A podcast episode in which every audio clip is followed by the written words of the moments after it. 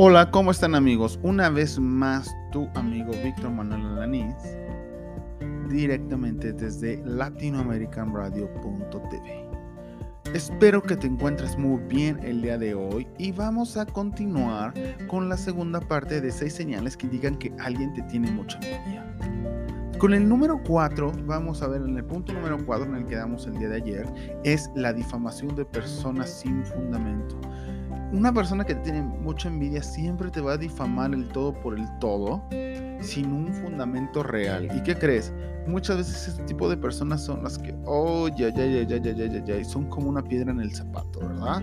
Pero recuerda que lo que tenemos que hacer es uno, si puedes alejarte de ahí, te alejas. Y si no te puedes alejar de ahí, realmente ignoras. ¿Por qué? Porque lo único que va a hacer es robarte la paz, número uno, y número dos, te va a robar la energía positiva. Número cinco es minimiza tu éxito.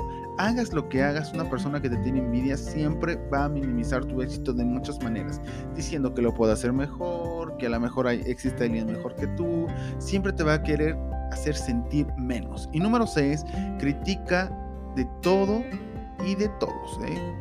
Realmente esa parte de criticar de todo y de todos está bien cañona porque hay mucha gente que regularmente, dirían en México, ningún chile les embona. Entonces nunca va a haber algo que le llene, siempre va a criticar a todos. Y algo, siempre le dicen por ahí, si una persona habla a tus espaldas, ¿qué crees?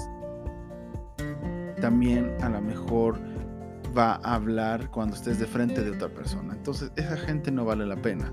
Por eso te lo digo, hablar de la envidia es hablar de una de las, eh, ¿qué podremos decir? Frecuencias más bajas que puede existir. ¿no? Es hablar de, de, verdaderamente tener energías muy, muy, muy, muy, muy negativas y que a veces esa envidia los hace terriblemente mal. Por eso te digo, mi, nada más y nada menos que mi forma de decirte las cosas cuando te encuentres a alguien así es alejarte. Y si no te puedes alejar, corta por lo sano, pero no te quedes ahí. Y esto es la cruda verdad.